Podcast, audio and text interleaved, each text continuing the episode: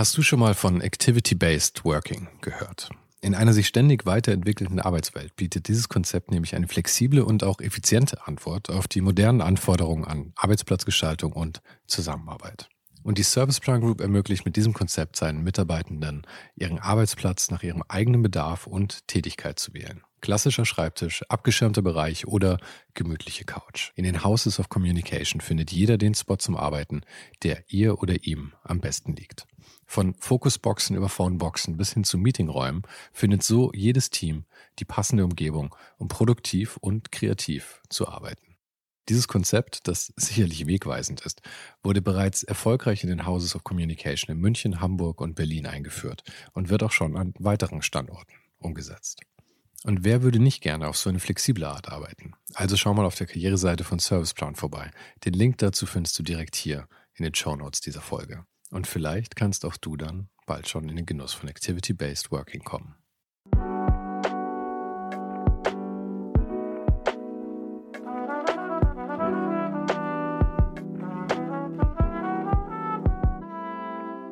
Mein Name ist Sven Saro und du hörst ohne den Hype Gespräche mit kreativen Menschen aus allen möglichen Bereichen und das eben ganz ohne den Hype, der sie sonst oft umgibt.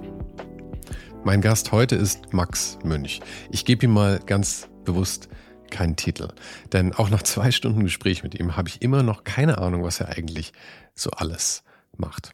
Und deshalb ist der Titel dieser Folge, zumindest in meinem Kopf, Max macht's möglich. Denn jedes Mal, wenn ich denke, ich hätte eine vage Vorstellung, kommt er mit noch einem Projekt um die Ecke. Aber es geht ihm dabei auch wie vielen von uns. Die Ideen sind das, was ihn befeuert. Und manchmal wäre es ganz schön, wenn sich dann wer anders um die Umsetzung kümmern könnte. Was ich sehr gut verstehen kann, denn momentan schläft er im Schnitt nur sechs Stunden pro Nacht. Er hat selbst gesagt, es ist nicht ganz so einfach, ein lineares Gespräch mit ihm zu führen. Aber wer will das eigentlich schon? Wir sprangen von seiner Zeit als Konzertpianist zu seiner Liebe für die Mongolei, zu seiner Reisefirma, zu Schlafparalyse. Für die, die nicht wissen, was es ist, stell dir vor, du wachst auf, aber kannst dich nicht bewegen, weil dein Kopf zwar wach ist, dein Körper aber noch nicht. Er erzählte, wie er sich in seinen ersten großen Job blöffte, von einem schwierigen und langen Krankenhausaufenthalt, der ihm aber eine ganz neue Perspektive gab, von dem geplanten Social Media Summit in Zentralasien und neuen Abenteuern im Oman. Ach ja, und ganz nebenbei haben wir auch noch beschlossen, einen Traumpodcast zu starten. Aber ganz ehrlich gesagt, ich weiß noch nicht so sicher, ob ich mit Max Tempo da mithalten kann.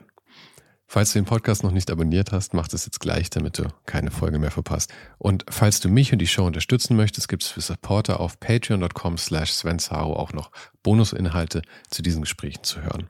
Und ich bin dir sehr dankbar, wenn du dir kurz die Zeit nimmst, den Podcast mit fünf Sternen zu bewerten, sei das auf Spotify oder auf Apple Podcasts. Auf Patreon gibt es jede Woche übrigens auch noch ein paar Tipps von meinen Gästen zu hören. Die kommen aber auch im Newsletter raus und den kannst du auf ohne den Hype www.substack.com kostenlos abonnieren. Links zu allem findest du aber wie immer auch direkt hier in der Beschreibung. Und jetzt wünsche ich dir erstmal viel Spaß mit Max Mönch.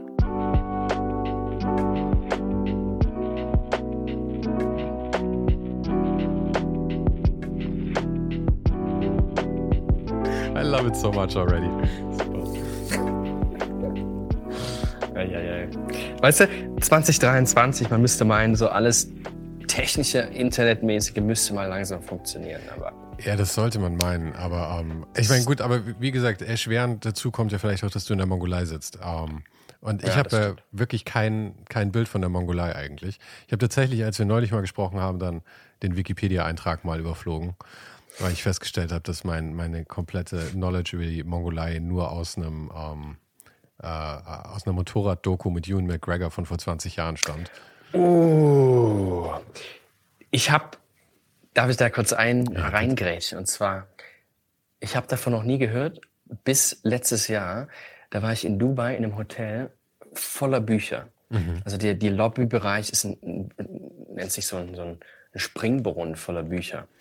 Und da kann man drum herum gehen, überall Bücher. Und dann habe ich ein Buch gefunden und dachte, oh, das klingt interessant. Und dann war das genau dieses Buch, von dem du gerade sprichst, die Verfilmung da. Ne? Und ich habe die gefragt, ob man das ausleihen kann. Die so, ja, kann man ausleihen. Ähm, und dann habe ich das ausgeliehen für so zwei Tage. und hat das komplett durchgesuchtet. Und vor allem dieser Teil der Mongolei. Ich, ich saß im Taxi und habe gelesen. Ich saß auf der Toilette und habe gelesen. Ich saß beim Frühstück und habe gelesen. Ich habe mit keiner Person gesprochen. Ich habe nur gelesen. Ähm, und ich weiß noch, als die Stelle mit der Mongolei kam, ich habe geheult. Also es war wirklich so emotional für mich, weil ich so viel mit, diese, mit, mit diesem Land einfach verbinde. Das ist für mich kein Land, das ist so ein Lebensgefühl. Mhm. Wie, wie bist du ja, denn auf die Mongolei gekommen ursprünglich?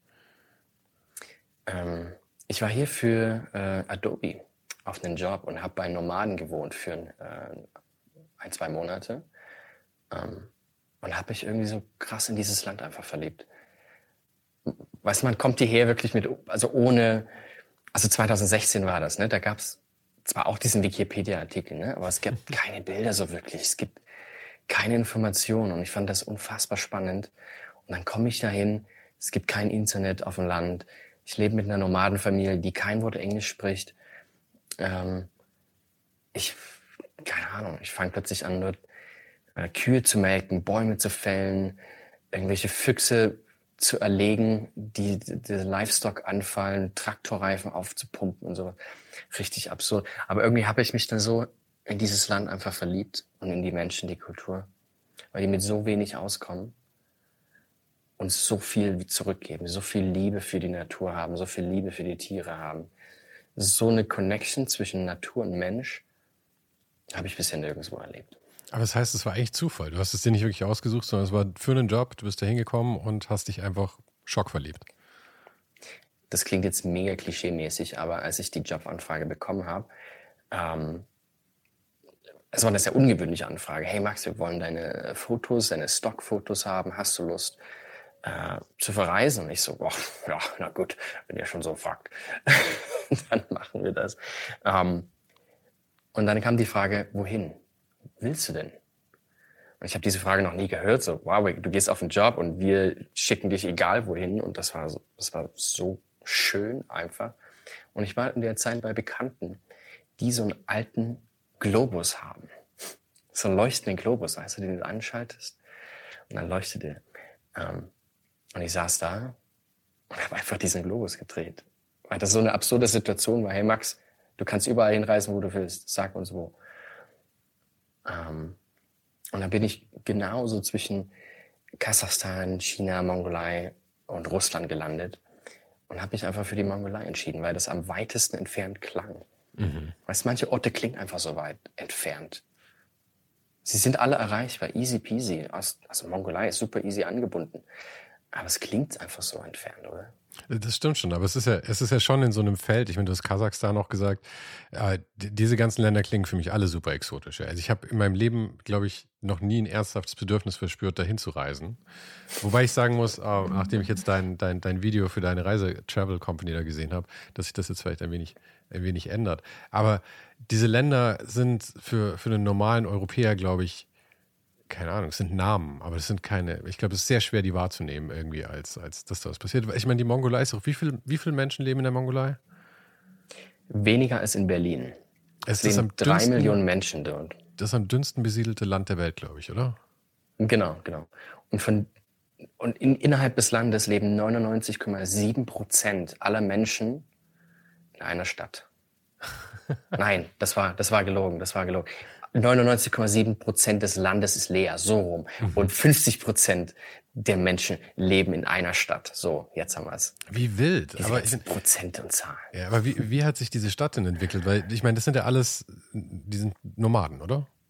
Mhm. Ja, genau. Also ursprünglich Nomaden. Mittlerweile gibt's aber ganz viele City Kids und mhm. selbst erwachsene Leute und, und Omas und Opas, das sind einfach in der Stadt geboren. Ähm, Ulaanbaatar ist eine sehr wüste Stadt. Also wüst im Sinne von, da ist so viel Trubel, da ist so viel los. Es ist aber eine unfassbar moderne Stadt. In weiten Teilen sogar moderner als Deutschland. Stell dir mal vor, du gehst in den Laden und du bezahlst einfach, indem du einen QR-Code scannst mit deinem Telefon. Da gucken, in Deutschland würde dich jeder anschauen. Also was, was, was willst du jetzt hier mit deinem Telefon?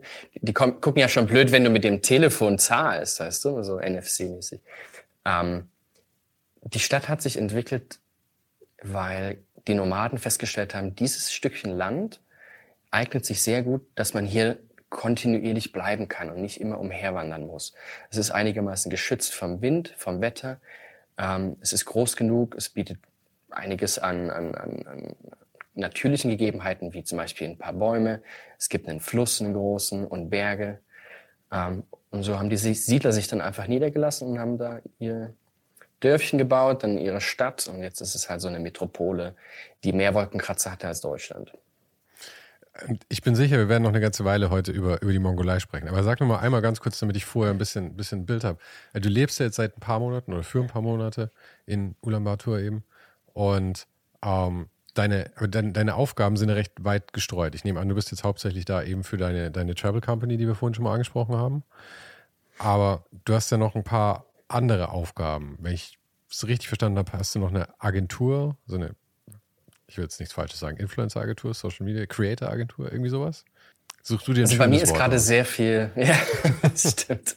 Nee, such dir gerne eins raus, weil das ist, bei mir ist alles so ein bisschen, Leute fragen mich, was machst du eigentlich? Und ich habe nie eine klare Antwort. Ich komme mit dieser Frage einfach nicht klar, weil ich so viele verschiedene Dinge mache und die können sich morgen schon wieder komplett ändern. Mein Fokus ändert sich komplett. Ähm, aber um zurückzugehen, ja, du hast recht, ich bin jetzt hier für Follow the Tracks. Das ist meine äh, Travel Company hier in, in der Mongolei, die ich 2019 gegründet habe und wir 2020 schön auf den Markt gehen wollten und angreifen wollten mit unseren Offroad-Touren. Good timing.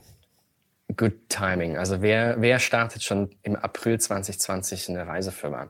Ich, genau. Weil ich immer genau das mache, was andere nicht machen. Es lief natürlich unterirdisch. Da braucht man nicht drum herum reden. Äh, es gab einfach keine Reisen. Eine Reiseagentur lebt von Reisen und äh, war halt nicht. Ne? Aber, aber hattest du eine Wahl? Weil ich meine, ich nehme an, du, du, du wachst ja nicht morgens auf und sagst, heute Nachmittag machen wir Travel Company. Also ihr habt es ja wahrscheinlich irgendwie über Monate geplant und dann kam halt eine Pandemie, oder? Und du hattest einfach keine Wahl, du musstest das jetzt durchstarten, nehme ich an. Ehrlich gesagt, die Idee kam so halb über Nacht. Doch, doch, doch. Und zwar habe ich den Gedanke gehabt, ich liebe die Mongolei, ähm, ich führe Fotoworkshops durch und ich möchte mehr Leuten dieses Land vorstellen. Aber ich will auch nicht die ganze Zeit da sein, weil es gibt ja noch so viele andere Dinge, die ich sehen möchte. Und dann habe ich ähm, einfach zwei Fliegen mit einer Klappe geschlagen und habe eine Foto-Masterclass aufgenommen, ähm, die online verfügbar ist und hat erstmal nichts so mit der Mongolei zu tun, außer dass sie dort gefilmt ist. Aber sie vermittelt sehr, sehr generelle Sachen. Ähm, und dann habe ich aber das so gemacht, dass die Leute, die Bock haben, die können diese Masterklasse machen und dann tatsächlich direkt vor Ort äh, in die Tat umsetzen, direkt an diese Orte reisen, wo ich gewesen bin.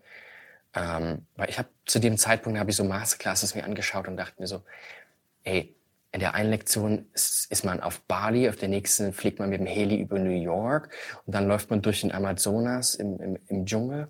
Das ist so unrelatable und so unnahbar irgendwie, so dass man irgendwie nicht so wirklich was rausziehen kann, außer so, boah, geil, da komme ich aber nie hin. Und dann ist man so vielleicht ein bisschen demotiviert. Ne? Und ich dachte mir so, warum nicht eine Reisefirma direkt im Hintergrund gründen, wo du genau diese Sachen dann abfangen kannst und die Nomaden besuchen kannst und so weiter. Das ist das Konzept dahinter. Das hat sich jetzt alles ein bisschen gewandelt, weniger die Fotografie im Vordergrund, mehr wirklich das Reisen. Ähm, und das ist auch voll in Ordnung. Aber bei dir, der, der ganze Prozess, für den müssen wir vielleicht mal da anfangen, womit du erstmal äh, bekannt geworden bist. Weil ich meine, eigentlich basiert halt alles, was du jetzt machst, auf Fotografie per se, oder? Im Grunde genommen ist es alles kreativ basiert. Ich würde nicht sagen Fotografie ähm, per se, aber damit habe ich auf jeden Fall das, was ich jetzt mache, angefangen. Das stimmt. Also ich habe ähm, schon mein ganzes Leben lang fotografiert. Ich habe, äh, ich glaube, weiß ich so drei, vier, fünf Jahre alt war, eine Kamera bekommen von Fisher Price mit so zwei Handles und mit zwei ähm, Viewfinder, wo man so durchschauen kann, so kinderfreundlich wie möglich. Und habe seitdem, ich kenne die, glaube ich. Ich kenne die, glaube ich. Ich muss noch mal googeln, ja, aber ich habe ich hab, ich hab ein Auge. Ich habe ich hab, hab's vor meinem inneren Auge gerade, ja. Das ist so eine, so eine blaue äh, Plastikkamera. Ähm, und seitdem habe ich Fotos gemacht, mehr oder weniger mal erfolgreich. Ich habe dann meine erste Ausstellung gehabt, irgendwann, ich glaube mit 15 oder so. Habe dann einen Wettbewerb gewonnen und hatte eine Ausstellung in London, Paris und Berlin. Und das war so Berlin. Wow. Und bin dann, ich glaube mit 16, 17 oder sowas, Aber Moment, Moment, Moment. In, in, der, in der Reihe von Städten war Berlin die, über die du wow gesagt hast. London, Paris und Berlin. Die, anderen Orte also, konnte ich mir keine Tickets leisten. Ganz ja. einfach. ja. Ähm, ja, aber Foto, ich habe dann, ich habe keine Ahnung, als ich so 16, 17, 18 war, habe ich für Magazine so Fotos gemacht. Ich war der Haus- und Hochfotograf für so ein, war es ein Fashion-Magazin? Ich weiß es nicht, so ein Magazin in, in Chemnitz, wo ich ja aufgewachsen bin. Und habe dann immer mehr Shootings dort gemacht und ähm, habe dann irgendwann ähm, gemerkt, das macht mir genauso viel Spaß wie die Musik, weil eigentlich bin ich ja, ich bin ja Musiker, eigentlich dann habe ich das irgendwie immer weiterverfolgt mit der Fotografie. Erzähl mir mal zu den Musikern noch mal was, weil ich habe ich hab das, hab das nämlich mal am Rande gehört, dass du das ursprünglich mal gemacht hast. Aber ich weiß nicht, wie lang, was oder wie auch immer. Und wie weit es ging, bevor du es abgebrochen hast. Oder ob du es noch parallel machst. Also man könnte sagen, ich war viele Jahre so Konzertpianist und habe ähm, viel mit Orchestern gespielt, in Deutschland, aber auch international. Ähm, und auch Soloauftritte und so weiter äh, relativ viel gemacht, auch im Hintergrund für Orchester und Bands arrangiert. Ich hatte mehrere Bands oder war Teil von mehreren Bands. Ähm, es war eine super Zeit, muss ich sagen. Ich habe mit drei Jahren angefangen, Klavier zu spielen.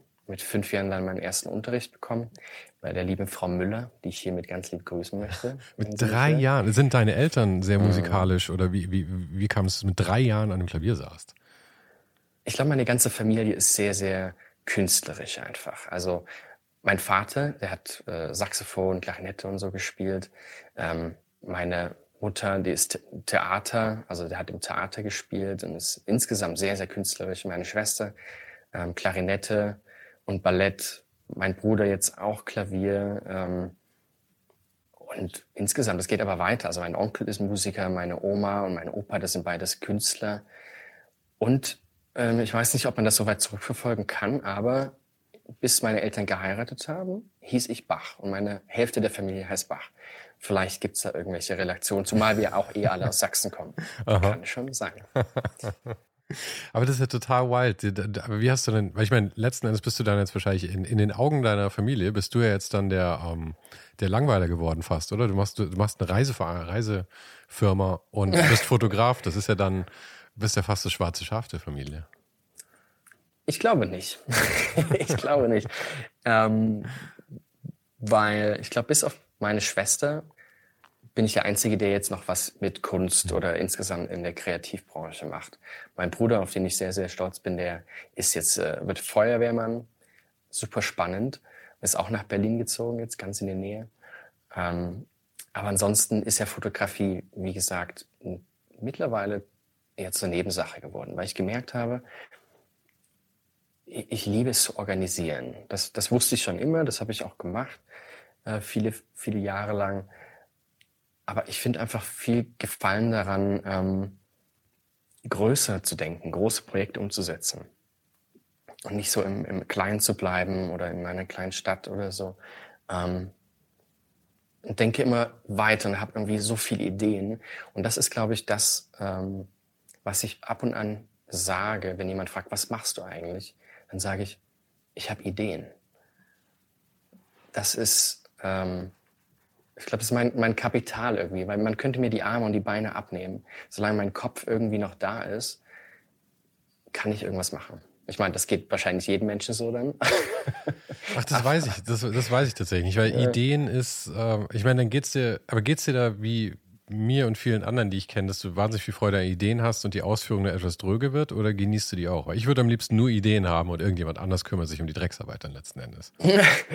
ah, Painpoint, das stimmt. Leute finden, die mit einem dann zusammenarbeiten, dieses Projekt umzusetzen oder diese Ideen zu verwirklichen, das ist echt schwierig. Also am liebsten hätte ich wirklich nur Ideen und niemand anders setzt die um.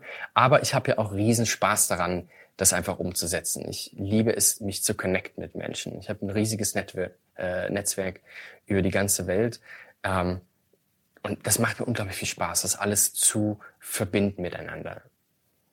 Ich würde wirklich aber gerne einmal so ein bisschen durchgehen, ab dem Punkt, ich weiß gar nicht ab welchem Punkt, aber bis zu dem Punkt, wo jetzt dann äh, das mit der, mit, mit, mit, mit den Reisen wirklich angefangen hat und sowas, weil das basiert ja alles auch eben auf den Connections, die du da irgendwie gemacht hast. Weil ich meine, du hast ja noch irgendwie Sixt als Partner mit reingekriegt und sowas. Und ich nehme an, dass du zu dem wahrscheinlich schon Draht hattest, weil ich glaube, wenn du einfach da anklopfst und sagst, hey, ich äh, würde ganz gern äh, Reisen in der Mongolei machen, habt ihr Bock, irgendwie mir, mir Jeeps zu stellen, dann überlegen die sich das wahrscheinlich zweimal. Aber wenn du die schon kennst, ähm, dann stelle ich mir das etwas einfacher vor.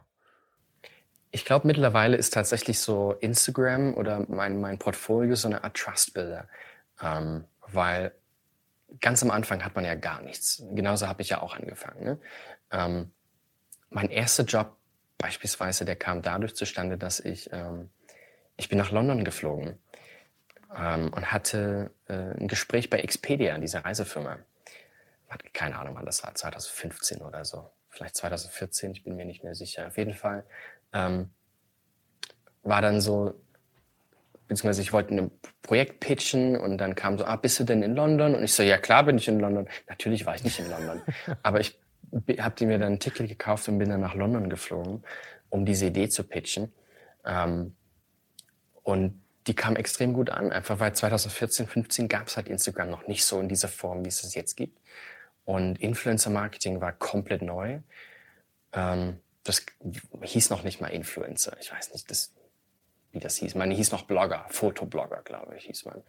Ähm, und so habe ich meinen ersten äh, Job dort gelandet und bin mit äh, drei Freunden einfach äh, nach Teneriffa geflogen und wir ein bisschen Content gemacht und wurden dafür bezahlt. Und du hast das Expedia gepitcht ursprünglich? Also es war deine Idee, das genau. zu machen? Und genau. ähm, hattest du da, war das wirklich der erste Job dann in der Richtung oder hattest du davor schon kleine Sachen? Weil das ist ja tatsächlich schon ähm, auch die Eier zu haben, dann vorzutäuschen, dass man schon in London ist und sich mal eben auf gut Glück das Ticket zu kaufen und dahin zu fliegen und sowas. Das ist ja, erfordert ja schon auch ähm, ein, ein Vertrauen in, in die Möglichkeit, dass das tatsächlich dann was wird ich glaube, ich bin ein sehr optimistischer Mensch und ähm, ich lasse auch oft nicht locker, bis es dann klappt. Also ich bin dann sehr bissig, wenn ich diese Idee habe, dann muss die umgesetzt werden. Wenn die einmal in meinem Kopf ist, dann ruht die nicht oder legt sich irgendwo selbst ab, sondern die muss umgesetzt werden. Die ist immer so, hallo, hallo, hier, ich bin auch da.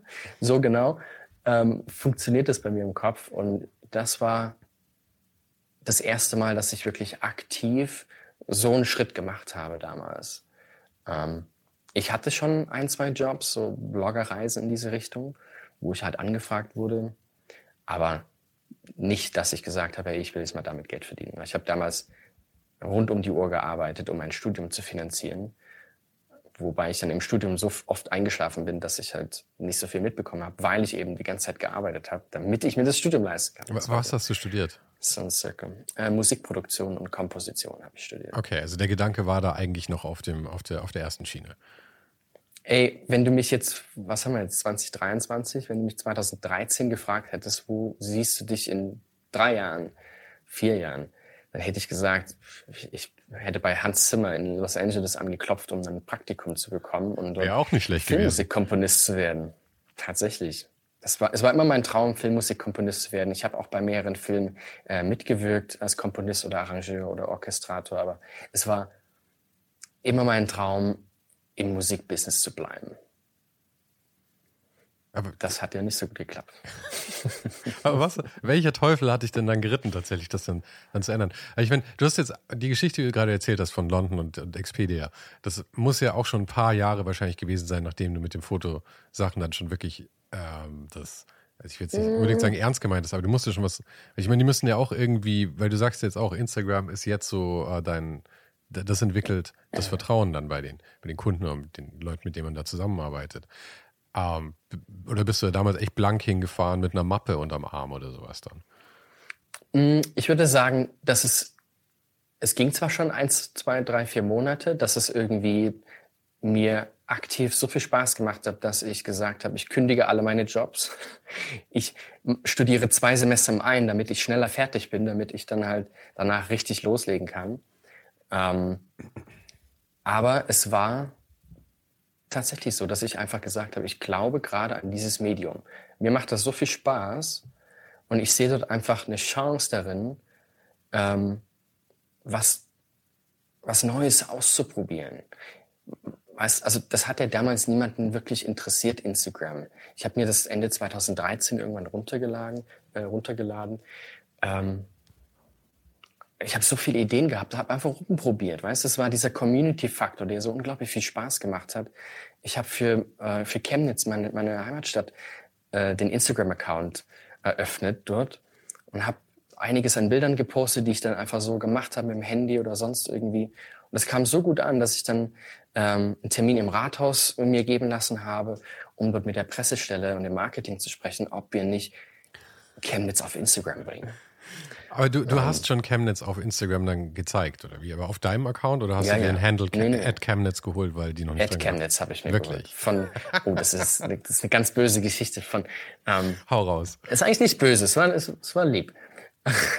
und zwar habe ich den Account Chemnitz auf Instagram gesehen und da waren so drei Fotos von jemandem, der so Eisenbahnbilder hochgeladen, also Modellbahn, nee, weiß ich weiß gar nicht, ob das Modellbahn waren oder echte Bahn. Auf jeden Fall habe ich angefragt und gesagt, hey, ich hätte voll Bock, diesen Account zu nehmen, hätte ein Problem, einen neuen zu machen, weil ich möchte voll gern Chemnitz zeigen, weil der, der Name ist halt Programm. Und wenn Leute Chemnitz auf Instagram suchen, dann sehen, sehen sie halt diese Stra keine Ahnung, Züge. Ähm, und er meinte, das wird irgendein Kind gewesen sein oder weiß ich nicht, selbes Alter, ich weiß es nicht. Ähm, ja, ja, klar. Hier, hier ist das Passwort, mach, viel Spaß. Habe ich bekommen, sofort äh, alles gelöscht und habe angefangen halt äh, Chemnitz-Bilder hochzuladen.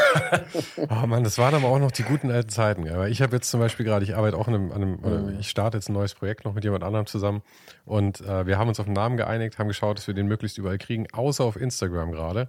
Da hat den schon jemand und das ist natürlich wieder irgendjemand, der irgendwie mit drei Posts da seit Jahren drauf squattet. Und auch noch sowas, ähm, ja, es ist, ist zu kotzen sowas. Und auch noch so eine Nummer, ähm, wo du der Person noch nicht mal eine Nachricht schreiben kannst, weil der Account privat ist.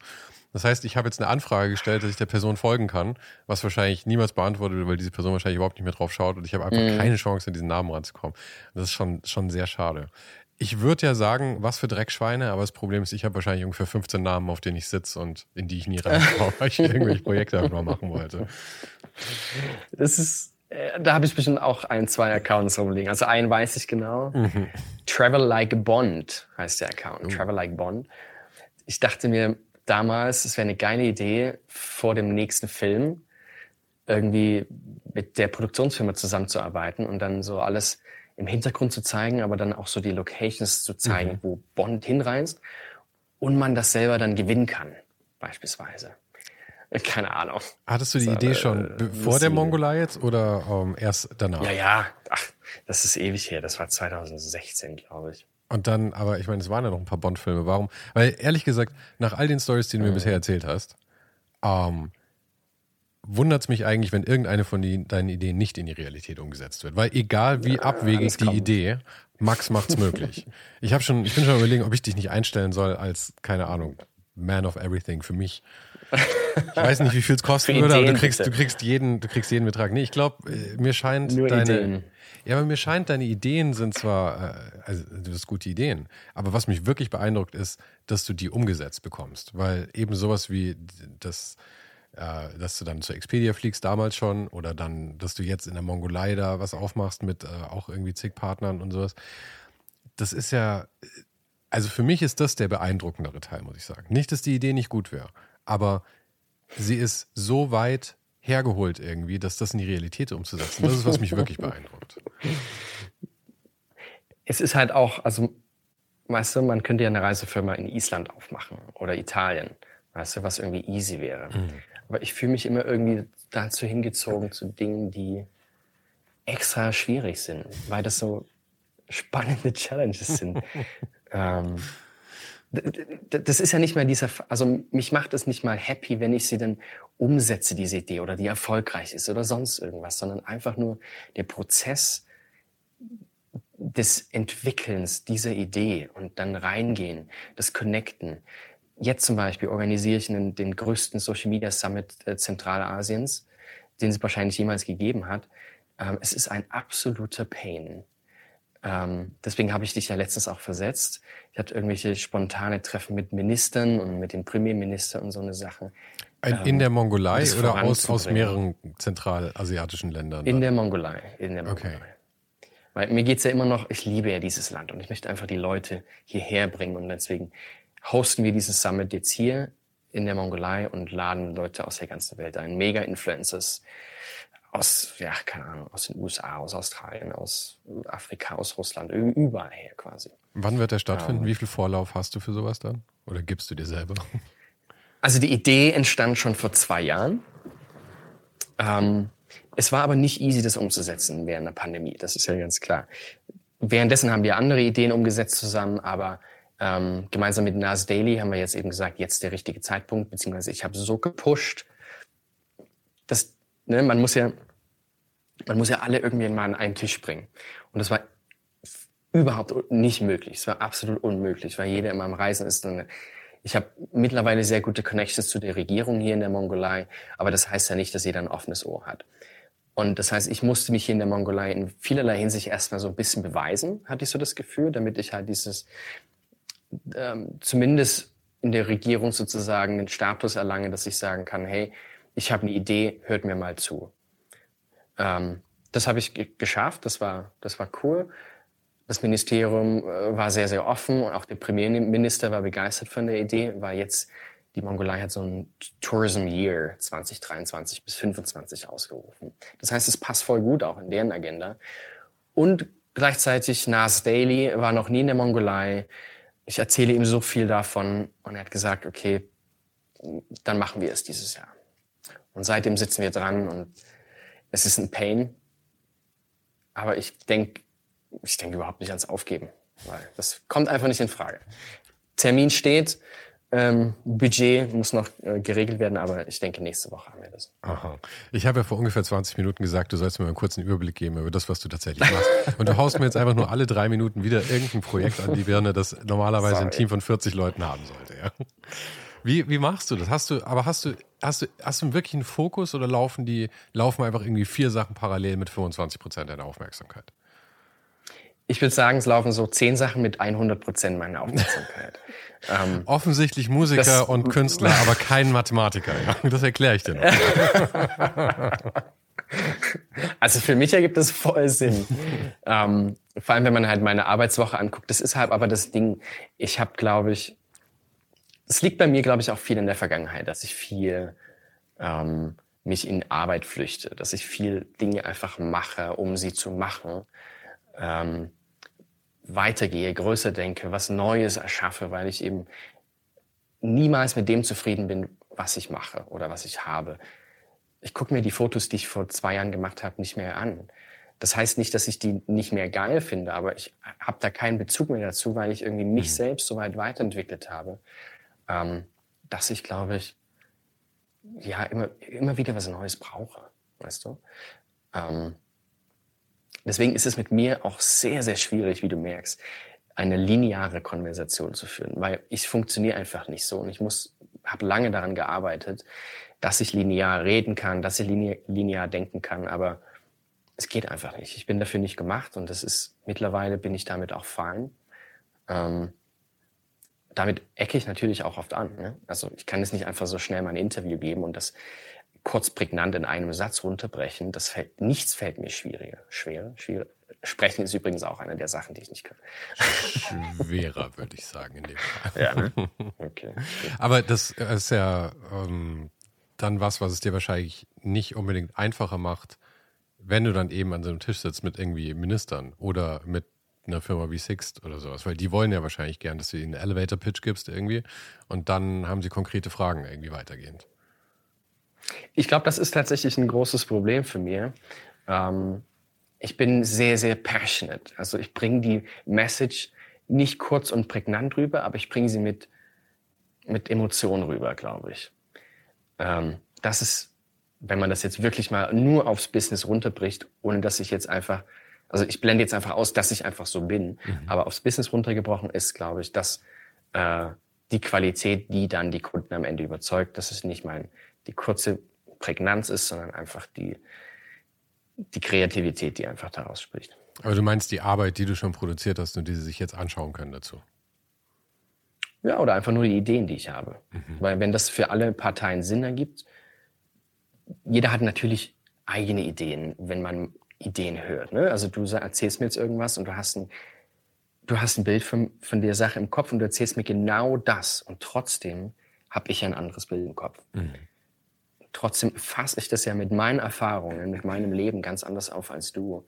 Ähm, was es natürlich dann auch, kannst du wahrscheinlich relaten, äh, schwierig macht, Leute zu finden, die genau, also die mit einem arbeiten, aber genau das denken, was man, man selbst denkt oder die gleiche Vision teilt, oder?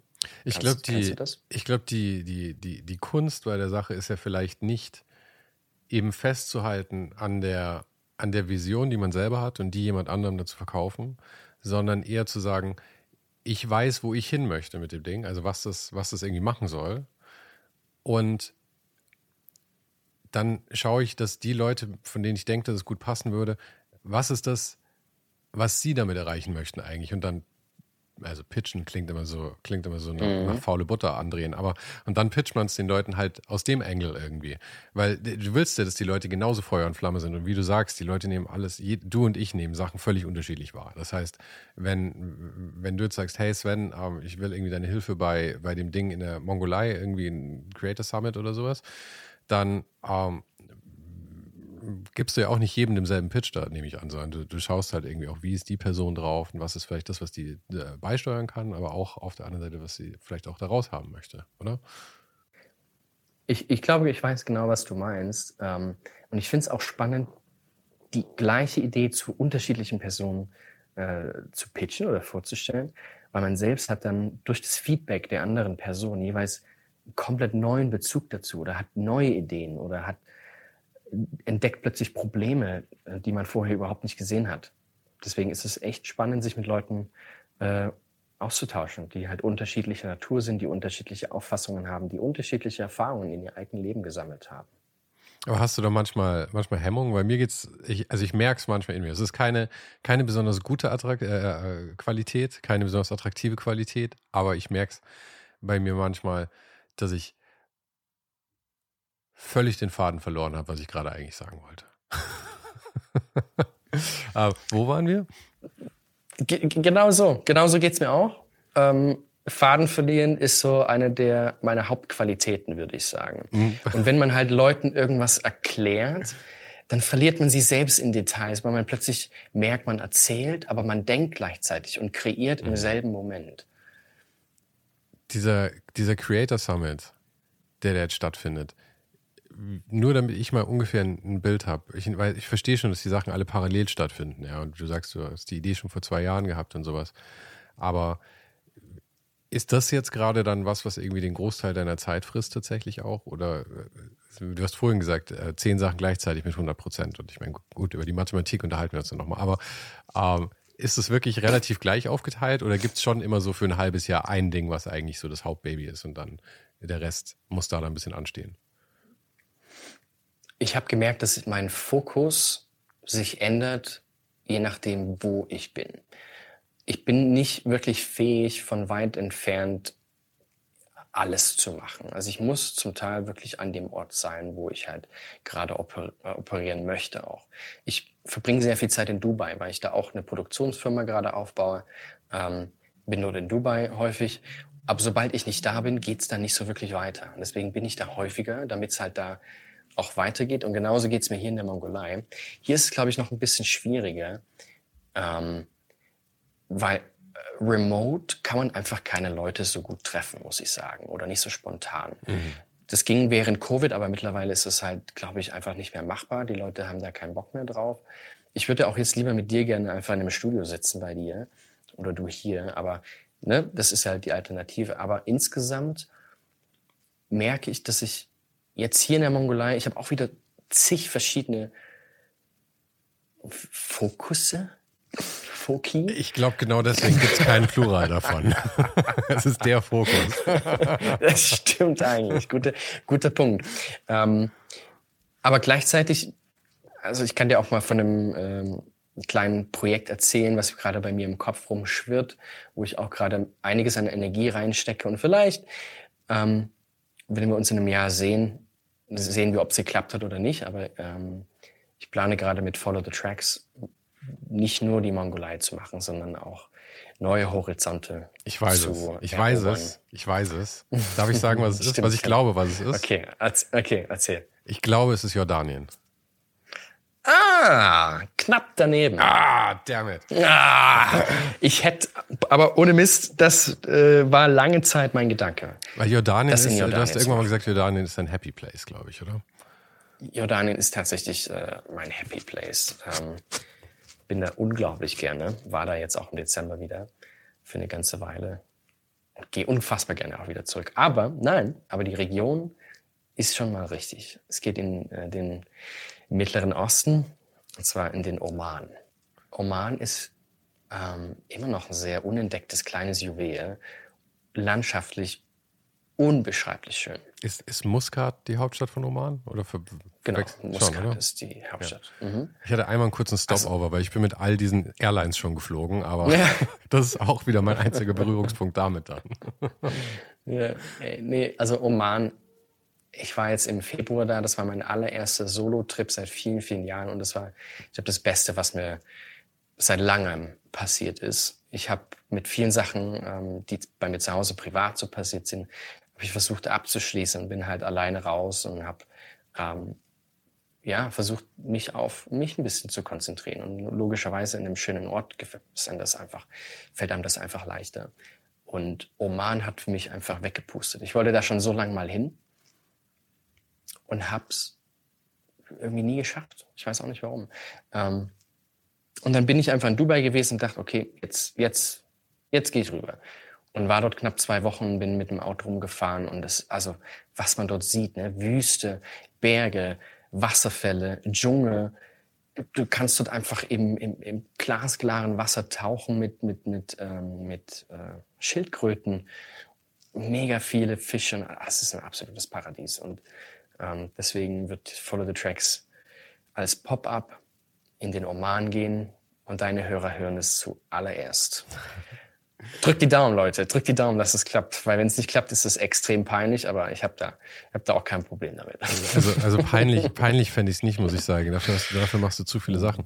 Was mir allerdings langsam klar wird, ist, auch wenn du mir jetzt wieder die Produktionsfirma in Dubai und dann irgendwas im Oman um die Ohren haust und so, ich habe ein bisschen das Gefühl, wenn ich jetzt hier so eine FBI-Karte aufmachen würde, weißt du, über den ganzen Serial Killer-Cases dann immer, wo dann immer verknüpft wird und so, sehe ich zumindest schon, dass, dass de, de, deine Ideen kommen nicht irgendwie komplett wild und dann ähm, setzt du um, was auch immer, sondern, ähm, weil ich meine, von äh, äh, Dubai und Oman ist ja jetzt doch ein Katzensprung.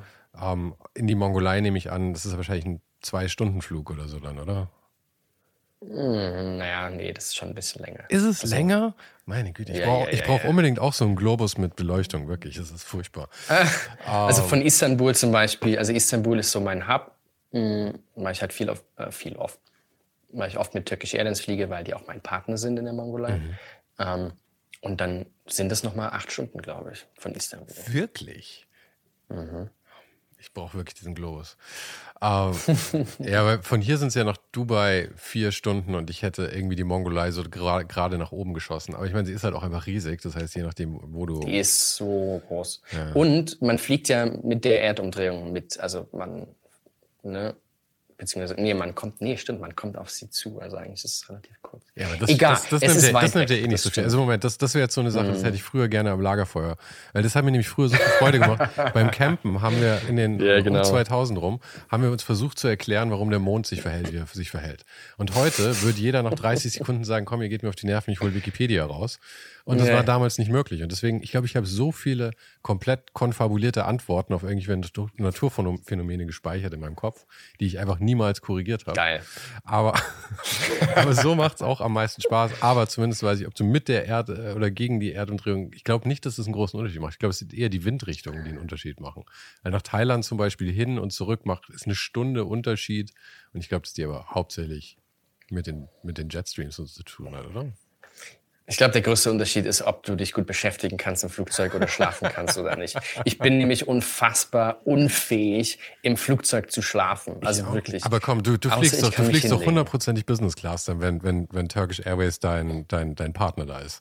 Und dann auf jeden Fall, wenn alles gut läuft, ja. Ja, und ich hatte einmal das Glück. Beste, beste Business Class. Also ich hatte einmal das Glück, oder ich weiß gar nicht, ob es Glück war, aber ich, als ich, äh, als die Pandemie angefangen hat, musste ich aus Bali zurück und die Flüge wurden gerade alle gecancelt. Und der einzige Flug, den ich noch gekriegt habe, war Turkish Airways Business Class. Und äh, ich habe schwer geblutet. Ich habe schwer geblutet dafür. es war nicht billig, sage ich dir. Aber es ist schon ziemlich nice, muss ich sagen. Die Filmauswahl, du hast ein komplettes Bett da drin. So ein gewisser das Luxus. Essen. Ja, das Boah. Essen war auch ziemlich nice, muss ich sagen. Ich vermisse es. Ich wage allerdings zu bezweifeln, ob ich, äh, ob ich nochmal Turkish Airways irgendwann fliege. Außer sie hören das jetzt und beschließen, dass sie mich auch vielleicht als Partner haben möchten. Hint, hint. Okay, liebes, liebes Team von Turkish Airlines, lasst mal dahin düsen. ich habe da eine Projektidee. Bringt den Sven darüber. Ich habe da eine Projektidee. und Max macht's möglich am Ende. nee, aber ja, also ähm, Oman und diese Produktionsfirma in, in, äh, in Dubai, was, was produziert die oder warum ist die da und wie und überhaupt? Ich plane insgesamt so ein bisschen mehr meinen Lebensmittelpunkt in den Middle East-Regionen irgendwie zu verlagern, weil ich eben auch durch Oman und eher die Nähe zur Mongolei eher dort sein, sein werde als in Deutschland. Ich habe halt gemerkt, ich, meine Wohnung in Deutschland, so schön sie mittlerweile auch ist, in Berlin, ich bin nie da. Ich war dieses Jahr vielleicht fünf Wochen zu Hause, mhm. weil ich einfach merke, also ich liebe Berlin. Innerhalb Deutschlands würde ich nirgendwo anders wohnen wollen. Ähm, ich liebe Berlin, ich liebe meine Freunde da, meine Family ist da und nicht so weit weg auch. Ähm, aber diese Stadt hat mich unfassbar viele Nerven gekostet als ich nach Berlin gezogen bin. Ich hatte sehr, sehr viele negative Erfahrungen, ähm, wirklich, wirklich sehr negative Erfahrungen, dass ich immer noch so ein bisschen Druck verspüre, sobald ich nach Berlin gehe. Aber also ähm, pers persönliche Natur oder wurdest du ausgeraubt oder what happened? Mh, verschiedene Sachen. Also es hatte viel, also Familiensachen, ähm, klar, es wurde öfter eingebrochen bei mir, mir wurden Dinge geklaut, ich wurde zusammengeschlagen.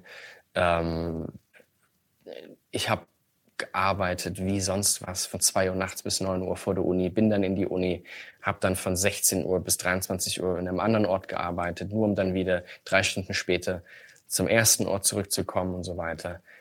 Hab viele, keine Ahnung, ich habe ein ganz anderes Leben damals geführt und mir alles von wirklich von Grund auf äh, erarbeitet. So dass ich, ich hatte am Anfang halt insgesamt so 10 Euro pro Woche für Essen und Trinken und musste mir halt schauen, äh, musste halt schauen, wie, wie teile ich das ein? Wie esse ich? Welchen also ich, Job suche ich mir, ich, der die, auch die, Essen inkludiert zum Beispiel? Die 10 Euro, die, ähm, die, die schuster ich jetzt auf dasselbe Ding wie mit äh, 10 Projekten mit 100 Prozent, weil Kannst du mir nicht erzählen, dass du mit 10 Euro wirklich überlebt hast, Essen und Trinken? Oh, das geht gut. Also damals, mittlerweile ist es, glaube ich, nicht mehr so möglich, inflationär bedingt. Aber damals war das möglich. Da hat so ein so fünf Kilo Kartoffelsalat, der hat lange gereicht. Oh, so, so tatsächlich, richtig äh, hardcore. Nicht, nicht, nur, nicht nur der billige Döner um die Ecke, sondern wirklich den Kartoffelsalat mit fünf Kilo Eimer. Ey, ich habe jede Döner-Promo mitgenommen, die es damals gab. das ist mein absolutes Highlight oder auch Lowlight, war der Döner für einen Cent, als äh, der Ort, also diese, diese Döner Stand gerade aufgemacht hat. Das, das war krass. Ich habe dann eine Stunde angestanden, um mir zwei Döner zu kaufen. Hatten Sie, war das, war das so ein Apple-Modell, dann du konnt, jeder durfte maximal zwei Döner mitnehmen? Weil sonst hättest ja, du ja, vielleicht genau. 15 mitgenommen und eingefroren, so wie das gerade klingt. Auf jeden, auf jeden, aber nur zwei leider. Ging leider nur nicht anders. Aber ja, ähm, es sind viele Sachen passiert. Ich war sehr oft im Krankenhaus in Berlin. Ähm, das ist nochmal eine andere noch eine längere Story dann. Aber ich glaube, mittlerweile, ich, ich weiß ich nicht, mich zieht halt raus in die Welt und ich möchte andere Sachen sehen. Und ich kenne Berlin jetzt ganz gut. Ich liebe Berlin. Ich würde jetzt so gerne da sein, jetzt im Sommer. Alles grün ist, alle sind draußen. Berlin im Sommer ist einfach das Schönste auf der ganzen Welt. Aber ich glaube, ich fühle einfach, dass ich gerade aktuell hier sein muss. Hier in der Mongolei. Aber es klingt ja auch so, als hättest du wirklich ein zwiegespaltenes Verhältnis dann zu der Stadt. Einerseits eben all die schlechten Erinnerungen und andererseits diese Also ehrlich gesagt, ich, ich verstehe, dass du, dass du bestimmt auch gute Ereignisse da hattest, Erlebnisse da hattest, aber so wie das klingt, ähm, und ich kenne die Details jetzt natürlich nicht, aber klingt es für mich, dass äh, ich weiß nicht, ob ich die Stadt noch so positiv sehen könnte, wie du sie jetzt beschreibst, da im Sommer, wenn, wenn, wenn das dann wirklich so Teil, Teil der Sache war. Ich glaube, ich habe Berlin einfach als solches akzeptiert, was es ist. Berlin ist keine schöne, ne, per se schöne Stadt. Ähm, sie ist dreckig, sie ist laut, sie ist unfair, sie ist, ähm, weiß ich nicht, sie ist alles, alles, was geht, ist Berlin. Aber Berlin ist auch unfassbar kreativ. Es ist so schön grün. Berlin hat das beste Essen. Also als Veganer kommt man da, das ist Paradies. Das ist einfach absolutes Paradies. Die Leute, die dorthin ziehen, also zumindest mit denen ich mich jetzt umgebe, das sind alles tolle Leute. Ähm, und das, das macht ja auch eine Stadt aus, weißt du? Also damals habe ich jetzt nicht so diese Freunde oder diesen Bezug gehabt. Mittlerweile habe ich das eben. Also Berlin ist für mich, sind die Freunde, weißt du, sind, ist meine Community, die ich da habe. Aber es erinnert mich alles an den, an den alten Peter Fox Song über Berlin. Ich weiß nicht, wie man sogar vielleicht Berlin hieß. Berlin, du kannst so, du kannst so hässlich ja. sein. Ey, auf jeden. Und vor allem kurz nachdem dieser Song rauskam, ich war damals ja noch im, im Musikbereich tätig in Berlin bei Universal und bin dann aus dem Studio gekommen, irgendwann fünf Uhr morgens, lauf so durch Kreuzberg und sehe Peter Fox so an der Hauswand lehnen und einfach den ganzen Boden voll kotzen. Wirklich? und ich bin hin und habe gefragt, ob alles in Ordnung ist und er so. Und dann dachte ich mir so, okay, ja gut, dann dann mach mal dein Ding. das, das war so bezeichnend einfach für okay, mich. Also er, also er lebt so auf jeden Fall auch.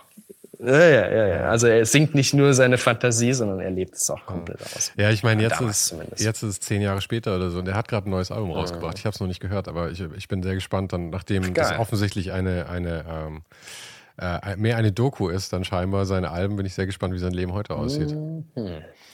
Du hast die Produktionscompany eben in, in Dubai ja erwähnt. Und ist die dann zuständig für alle Sachen, die du machst und die ist halt einfach da ansässig oder ist die wieder für ein spezielles Projekt angedacht? Das weiß ich noch nicht so ganz genau. Achso, ich mache einfach meine Produktionscompany in Dubai äh, auf und wir schauen dann mal, was wir damit machen, oder wie? Nee, also ich, ich habe schon einen Plan und so, aber es ist, ich weiß noch nicht, welche Art Jobs ich dort alles umsetzen möchte. Ähm, aber das hängt alles ein bisschen davon ab, wie, inwieweit ich in Deutschland weiterhin wohnhaft bleiben werde. Das ähm, weiß ich noch nicht. Das ist ein sehr, sehr langwieriges Thema, sehr, sehr schwierig. Da gibt's auch keine großen Neuigkeiten, sprich, da können wir gar nicht so tief, tief mhm. reinsteigen, wie ich das gerne wollte. Aber ähm, es ist, ich entwickle mich einfach konstant irgendwie weiter und ich bleibe nie an einem Ort irgendwie und ich möchte einfach ähm, Neues machen. Weiß ich nicht, ich möchte einfach ausprobieren. Weißt mhm. du? Wenn's, wenn's fehlschlägt, dann, dann tut's das halt, weißt du? Dann ist es halt so. Dann hat man was daraus gelernt, man hat ähm, seine Erfahrungen gemacht, die unglaublich wertvoll sind, aber ich würde nie irgendwas als wirklichen, wirklichen Fail bezeichnen. Ich denke auch, man lernt halt aus allem und das ist Teil, Teil des Weges. Und als Mensch sind wir auch positiv ähm, positiv geprägt im Prinzip. Wir, wir, wir, wir bauen uns alles immer schön im Nachhinein, ja.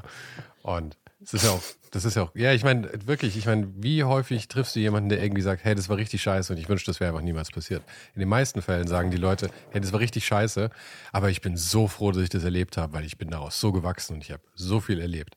Und das ist mit Sicherheit zu einem großen Teil eine absolute Verfälschung, aber ich glaube, nur so kann man durchs Leben gehen, weil es passiert allen viel Scheiße. Und wenn wir die immer komplett so sehen würden, wie sie tatsächlich war, weiß ich nicht, ob das Leben für viele Leute nicht einfach zu hart wäre. Okay, also das, das, ich würde jetzt doch nochmal zurückgehen zu Berlin. Ähm, weil du sprichst halt genau das an, ähm, dieses, dieses, diese Erfahrung, die man im Leben macht, die dann irgendwie scheiße war, aber dann trotzdem irgendwie augenöffnend war in irgendeiner Weise. Ähm, literally genau das habe ich halt erlebt in Berlin. Ich war, sorry, dass ich jetzt wieder so random was reindroppe, aber ich war Reiseleiter in England ähm, für zwei, zwei Jahre, so im Sommer immer und Herbst und bin von einer Reise zurückgekommen und war irgendwie krank. Also inst, ich kam nach Berlin zurück und mir ging es am nächsten Tag richtig scheiße. So scheiße, dass ich ähm, ins Krankenhaus gekommen bin, direkt.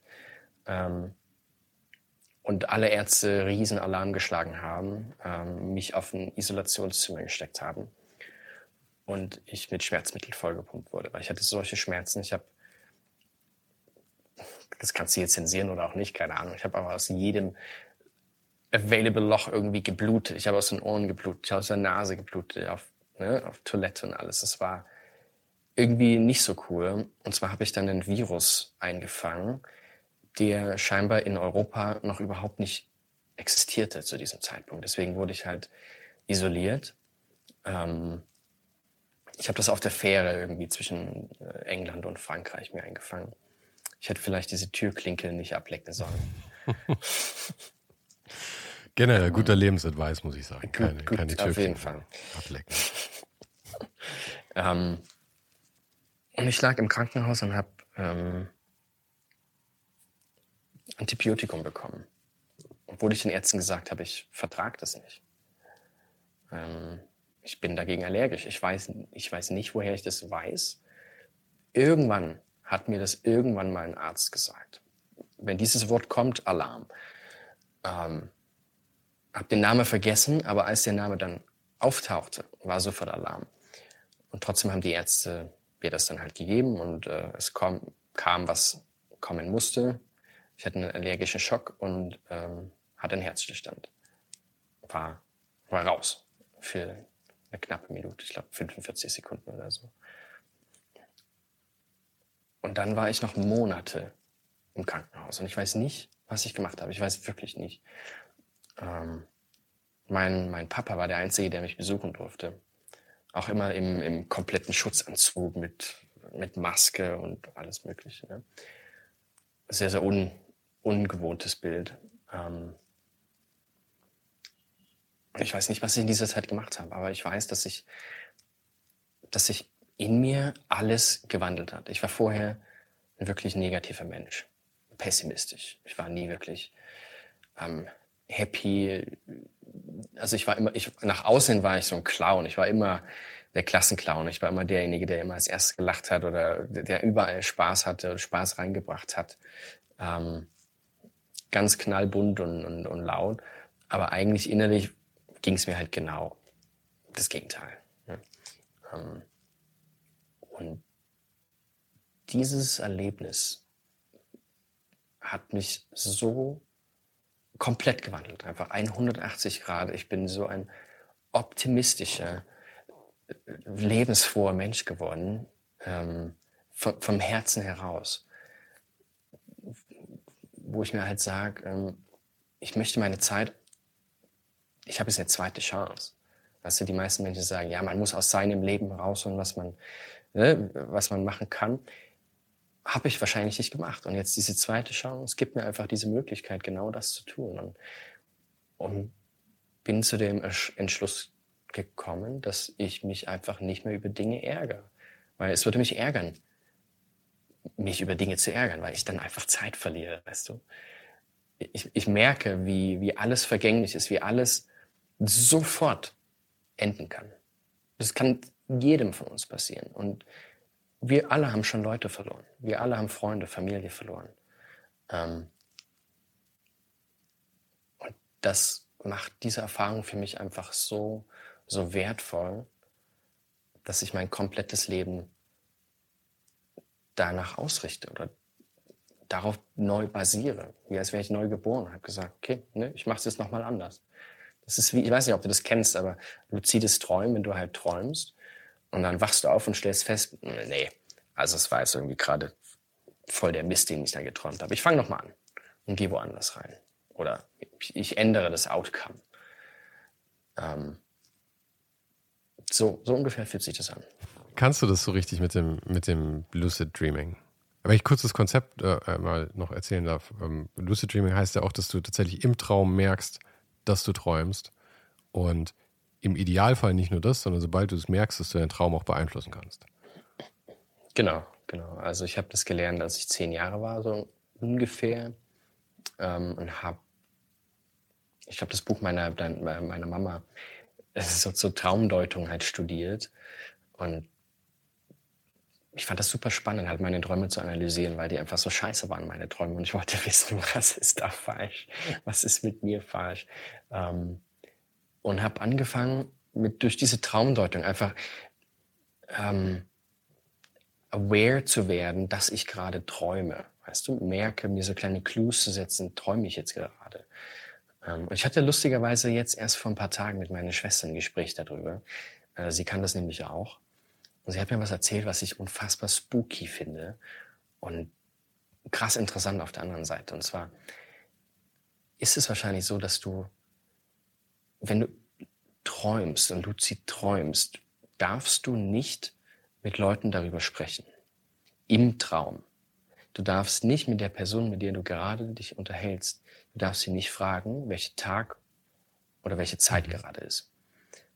Ähm, und scheinbar geht das allen Leuten so, die das probiert haben, dass die Person, die, dann, die du im Traum ansprichst, wird plötzlich unfassbar sauer, böse und fängt an, dich anzugreifen und sagt, du darfst diese Frage nicht stellen, du darfst es nicht.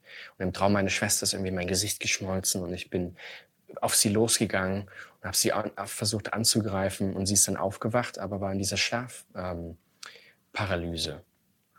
ähm, ähm, wo du wach bist aber du kannst deinen Körper nicht bewegen, weil der Teil deines Gehirns das noch nicht aktiviert hat.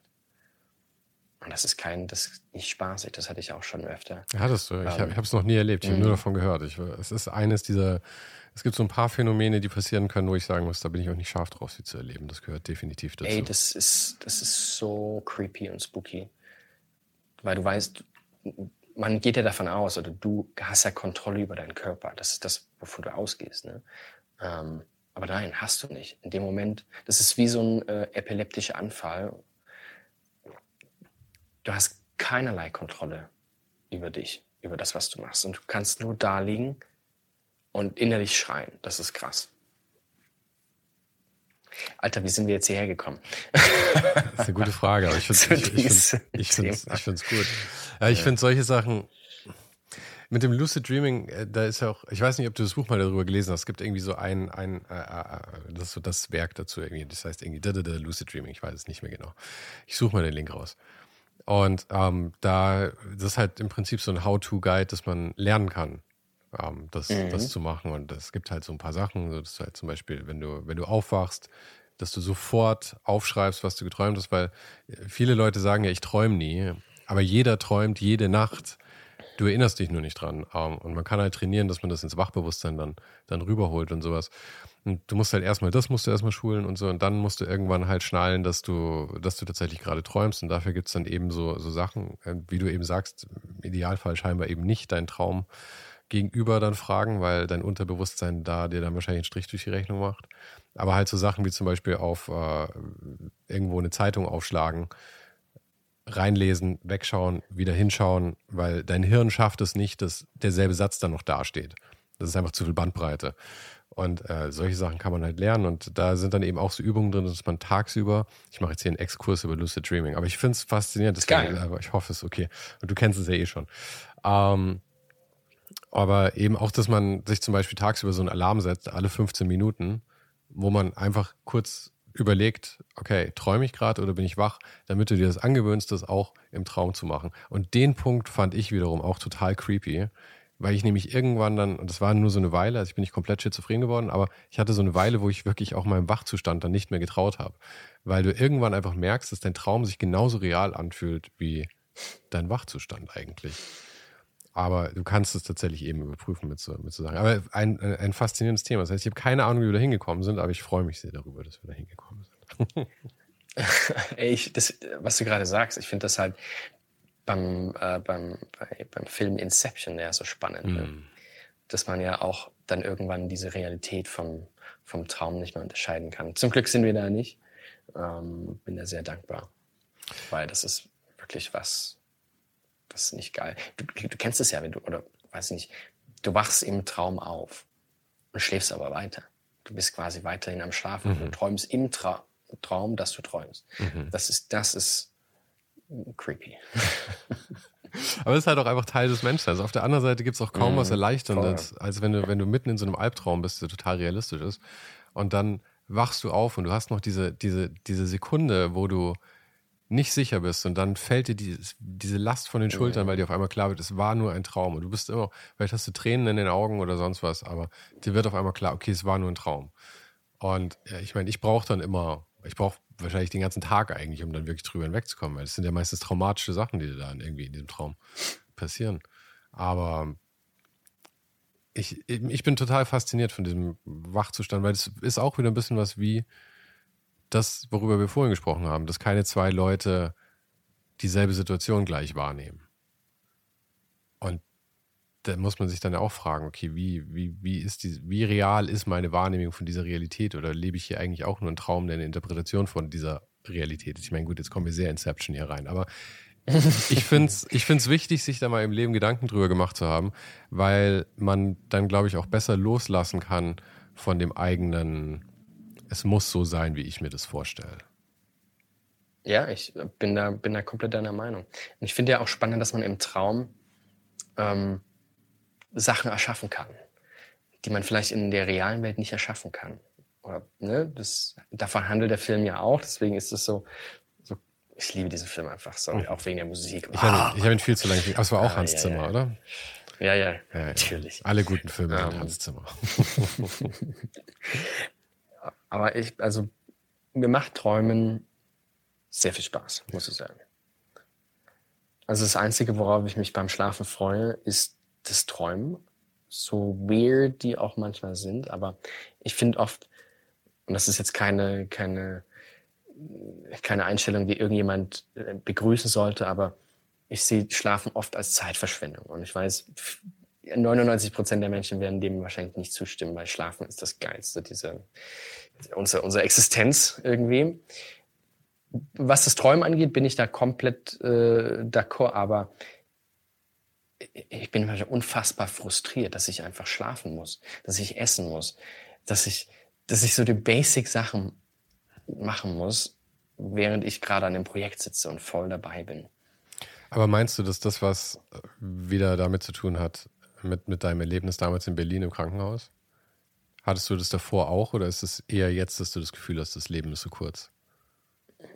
Ich würde gar nicht mal sagen, dass ich denke, das Leben ist zu kurz, sondern ich denke einfach, das Leben bietet einfach jeden Tag eine neue Möglichkeit. Deswegen, wenn ich am, am Abend schlecht gelaunt einschlafe, wache ich trotzdem am nächsten Morgen gut gelaunt auf. Also ich, morgens geht's mir nie schlecht. Ich bin, ich bin so, ein, so, ein, so eine Morgenperson. Weißt du, egal was tagsüber passiert, nachts passiert, ich bin früh, bin ich guter Dinge und bin wieder voll am Start und ähm, habe eine neue Seite zum Beschreiben. Ja, Schlafen ist der große Reset-Button. Ja, das Dafür ist es gut. Ja. Aber man verliert so viel Zeit dadurch. ja, keine Ahnung, Zeit. Nein, das ist nicht gesund. Das ist nicht gesund. Ja, also es ist einerseits kann man natürlich jetzt sagen, es ist nicht besonders gesund, dass du es das irgendwie so siehst. Auf der anderen Seite, ich verstehe es schon, wenn du halt irgendwie Ambitionen hast und so.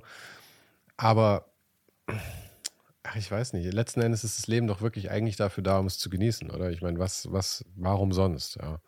Und Voll. wenn, wenn Schlafen da ein Teil von ist, dann Cool. Ich meine, du wirst eh nie alles das schaffen, Auf was du schaffen Fall. willst.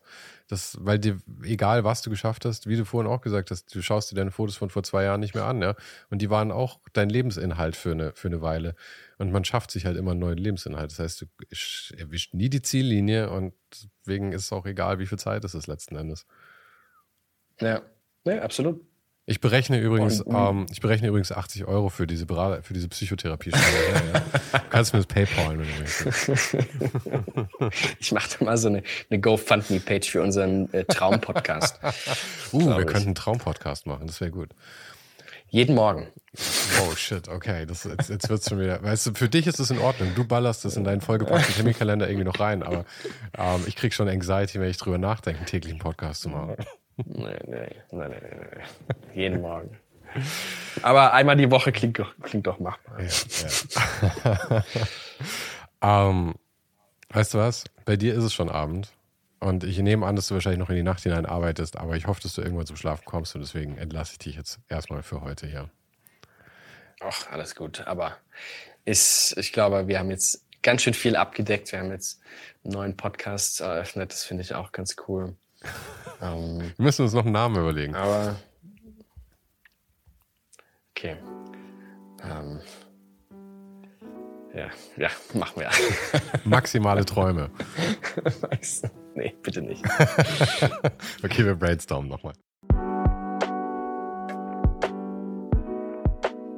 Das war's für heute. Falls du gerade eine von den älteren Folgen hörst, ist es gut möglich, dass du jetzt ein zweites Outro hörst. Lass dich aber nicht von mir verwirren. Ich bin gerade dabei, ein paar Änderungen zu machen und dafür muss ich 150 Folgen neu schneiden und nochmal uploaden. Du kannst dir wahrscheinlich vorstellen, dass das ein kleines bisschen dauert. Falls du mich und die Show supporten möchtest, gibt's dafür ein paar Möglichkeiten. Auf patreon.com slash svensaro gibt's jede Woche Bonusmaterial, exklusiv nur für Supporter. Und das für nur ein paar Euro im Monat, mit denen du mir helfen kannst, ohne den Hype noch lange, lange für dich weitermachen zu können. Es hilft natürlich auch immens, wenn die Show wächst und dazu kannst du deinen Teil beitragen, indem du deinen Kollegen und Kolleginnen davon erzählst. Freunde, Familie, du weißt am besten, für wen das noch was sein könnte. Und zu guter Letzt, falls du es noch nicht gemacht hast, bewerte die Show jetzt gleich mit fünf Sternen in deiner Podcast-App.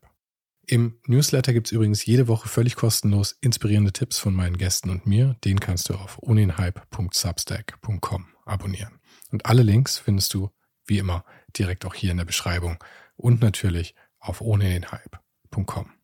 Im Archiv gibt's noch eine Unmenge anderer Gespräche. Unter anderem waren schon mit dabei Stefan Sagmeister, Mirko Borsche, Paula Schör, Mike Miri, Jeremy Format, Jonas Lindström, Mathilde Mutant, Olaf Heine, Eike König, Erich Spiegermann und, und, und. Scrolle einfach mal durch. Wir sind bei über 150 Folgen, wie gesagt. Und um ehrlich zu sein, kann ich selber kaum fassen, dass ich das Glück hatte, mit so vielen inspirierenden Menschen sprechen zu dürfen. Vielen Dank an Dominik Huber und Marc Capella von Moiré. Von denen stammt nämlich die neue Hausschrift der Show und die heißt GT Pressura. GT steht übrigens für Grilly Type, über die die Schrift zu mir kam. Und auch nochmal vielen Dank an Tobias Rechsteiner fürs Vermitteln. Der größte Dank geht aber natürlich an dich fürs Einschalten, fürs Zuhören und für deinen Support. Und wir hören uns dann hoffentlich nächste Woche wieder.